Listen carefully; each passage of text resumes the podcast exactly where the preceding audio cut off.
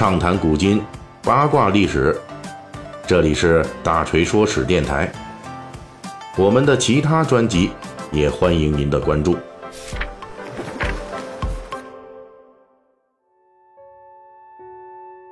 呃，上一期我们这大锤说史呢，就开始结合这个《长安十二时辰》这个热播网剧的热点啊，给大家呢播了一个。关于这唐代神秘组织不良人的解说，嗯，那因为这个缘故呢，就有很多的粉丝跟我们说啊，说其实这部剧里边值得一说的那还很多呢。嗯，我们相信这部剧确实有很多点值得说啊。重要原因之一呢，其实不是因为这个剧，而是因为这部剧的历史背景是那个曾经强盛一时的大唐。呃，有很多点呢，确确实实那是可以说的，所以呢。我们大锤啊，就继续的，咱们趁着这网剧热播的热气儿，哎，跟大家一起回顾一下这大唐的国都，就是那座在一千三百年前称雄于天下的旷世名城长安城。根据媒体的报道呢，为了尽可能展现盛唐长安城的盛景，这个网剧《长安十二时辰》剧组啊，搭建了面积大约有七十亩的这么一块布景。这个面积大约相当于六七个现代足球场的大小，对于这个现代影视剧来说呢，这个布景规模可算不小了。不过，比起历史上真正的唐朝都城长安，这两者在体量上的差距还是非常大的。比如说，历史上隋唐长安城中设置有居民居住的这个房啊，共有一百零八座。另外呢，还有一些说法说是一百零九座、一百一十座啊。而一百零八房中最小的一类房，也就是临近朱雀大街和皇城的四列房，这类最小的房啊，其面积也要相当于这个电视剧布景面积的六倍啊，也就是说呢，得有四十个足球场的这种大小。那这样一个面积最小的房，这种房还是有这个墙的，只有两个或者是四个房门，里边呢居住着唐朝居民，大概五百户，有这么三四千人。而电视剧《长安十二时辰》中提到的宰相林九郎，他的宅邸所在的平康房面积是这种最小里房的这种面积，大概有一点七五倍吧。啊，那么我们就补充说一句，这房的面积如此之大呀，为了更好标记方位，就催生了房内新的小单元的诞生，这就是唐玄宗天宝年间诞生的曲，歌曲的曲啊。这个房内可能存在有北曲、中曲、南曲等等。那《长安十二时辰》中，这青楼妓女李香香啊，对不良帅张小敏说：“说当时啊，平康房内不同曲的人员组成，其实这个细节是符合历史真实的情况的。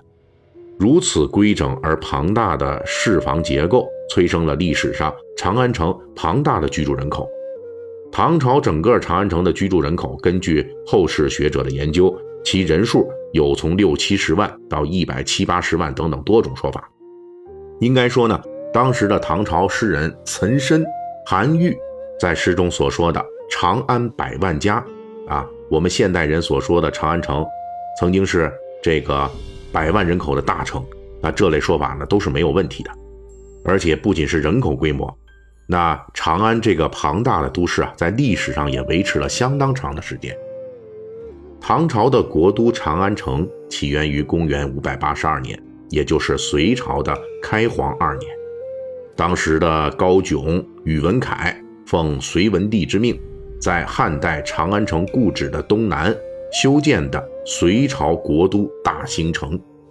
其中宇文恺啊，作为主要工程的设计师和负责人。这个修筑过程那是浩大，一直到隋炀帝大业九年，也就是公元六百一十三年，这大兴城的外郭才完工。这离隋炀帝被杀已经只有不足五年的时间了。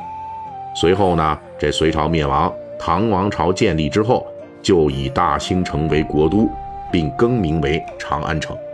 隋唐长安城在古代相当长的时间里边，都是一个空前绝后的庞然大物。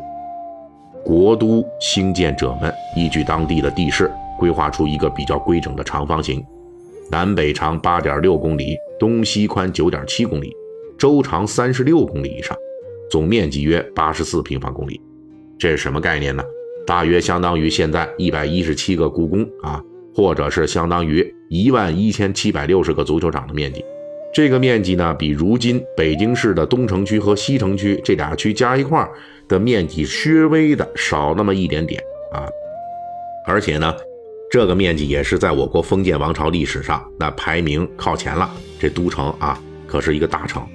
相比之下呢，北宋的东京汴梁面积大概有五十平方公里，明清的北京城的面积大概有六十平方公里，只有明太祖朱元璋的。南京都城规划比唐长安城要大。隋唐长安城由皇城、宫城和外郭城组成。这皇城呢，就是最里面最核心，这个是皇上居住的。皇城是，呃，这宫城啊，是这个，也就是这城里边最核心的、最里边这个，那是皇上居住的。皇城呢，是百官办公的机构所在地，而外郭则是居民区和市场区。由十一条南北向大街和十四条东西向大街分割成一百零八个房和东西两室。因为那个时代我国的高层建筑技术啊还未充分发展，因此长安城的民居普遍较低。从高处俯视，二十五条大街将市房划分得整齐划一。正如唐代大诗人白居易诗中有云：“百千家肆为棋局，十二街如种菜畦。”啊，也就是说，这千家万户啊，啊，看起来像这围棋的棋盘一样整齐。十二条街就跟这种菜的菜地一样，有横有竖的，这个规整非非常规整啊。外郭的这些房市呢，分别由西面的长安县和东面的万年县管辖。两个县以长安城的南北中轴线为界，按照对称的规则，各自管辖五十四个房和一个市，也就是长安城一百零八房啊，各管一半。而起到对称和分割两线辖区的这条线，就是从皇城南面的朱雀门到外郭的明德门之间的朱雀大街。这是一条长约五公里、宽超过一百五十米的超级大街，比现在北京的长安街最宽的路段呢还要宽。粗略的估计一下，朱雀大街的这个宽度大致相当于现在的双向二十车道啊！您看看这双向二十车道，咱们在哪儿能见着？根本是很少见、极其罕见的。那么巨大的人口汇集、庞大的这个城市规划，组成了中古时代最为繁盛的长安城。大诗人李白有诗云：“武陵年少金世东啊”，说的就是长安东西两市中的西市。东西两市是长安市的这个商市啊，每个市占地相当于两房之地。市内呢有商家二百二十行。西市因为离长安城的西边的金光门。开元门比较近，因此充斥着来自西域乃至中亚的胡商、胡姬等等。当然，在后世学者眼中，如此庞大的都城和人口也带来了很多环境和治安方面的问题。唐代长安城本身设计啊是有一些不足的，诸如规划过大。那个时候，因为长安城的里房设置较大，尤其是外郭南门一带的这房内啊，有不少的空地啊，被人用来开垦种地啊。因为这个没人没那么多人住嘛，这地方那么多怎么办呢？所以就先种上地了。